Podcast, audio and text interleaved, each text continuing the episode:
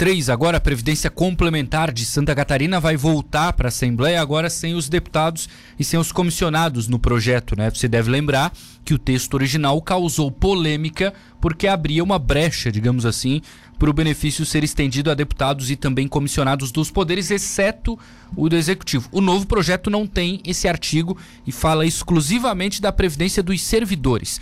Deputada estadual Luciane Carminati, obrigado por atender a Rádio Cidade. Boa noite, deputada. Boa noite, Matheus. Boa noite a todos os ouvintes da Rádio Cidade. Pelo que eu estou olhando aqui, a senhora votou não, não é, deputada? No primeiro, né? Sim.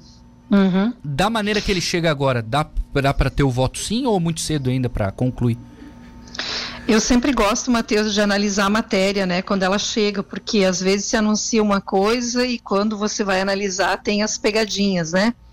Então eu sou muito cautelosa, mas eu diria que se confirmar que a previdência complementar é somente para os concursados e que inclusive terão que contribuir para ter direito a essa remuneração acima do teto da previdência, eu não vejo problema. Eu uhum. inclusive fui a deputada que apresentou uma emenda no projeto anterior extinguindo a possibilidade de aposentadoria complementar para os deputados e comissionados. Então, estou muito tranquila nesse sentido, porque eu sempre deixei muito, é, muito transparente né, o meu posicionamento contrário. Agora, em relação aos concursados, eu não vejo problema, porque eles também vão contribuir, e aí, assim como um fundo de previdência qualquer, o IPREV também pode ser adequado. Perfeito. É, antes a gente tinha, deputada, assim, um projeto meio que um desconhecimento, digamos assim, do público, depois a imprensa começou a levantar, etc., repercutiu bastante. Como é que é esse, esse tipo de, de avaliação, assim, por parte de vocês, quando, quando ele acaba vazando, digamos assim, e sendo muito mais discutido e tem, tendo pressão popular? Isso acaba influenciando dentro da Assembleia? Olha, primeiro que eu acho que é bem adequado. Hoje não tem mais nada que se faça que seja obscuro, que não se trate disso. Uhum. Acho que não dá para a gente trabalhar com a negação de um direito fundamental do cidadão, né, que é o direito à informação. E também não se pode trabalhar com a ideia de censura à imprensa. Acho que a imprensa tem um papel também né, de divulgar todas as ações sem restrição.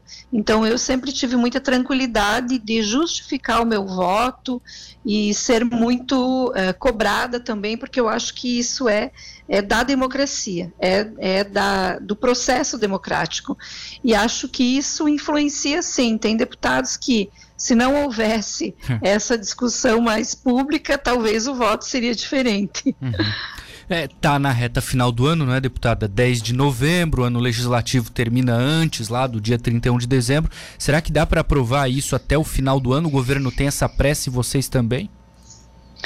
Olha, é, essas matérias elas são muito complexas e eu acho que a gente não pode é, acelerar se não tiver bem resolvido. Então eu não vi o texto ainda, tá. ele não chegou a essa casa ainda, né?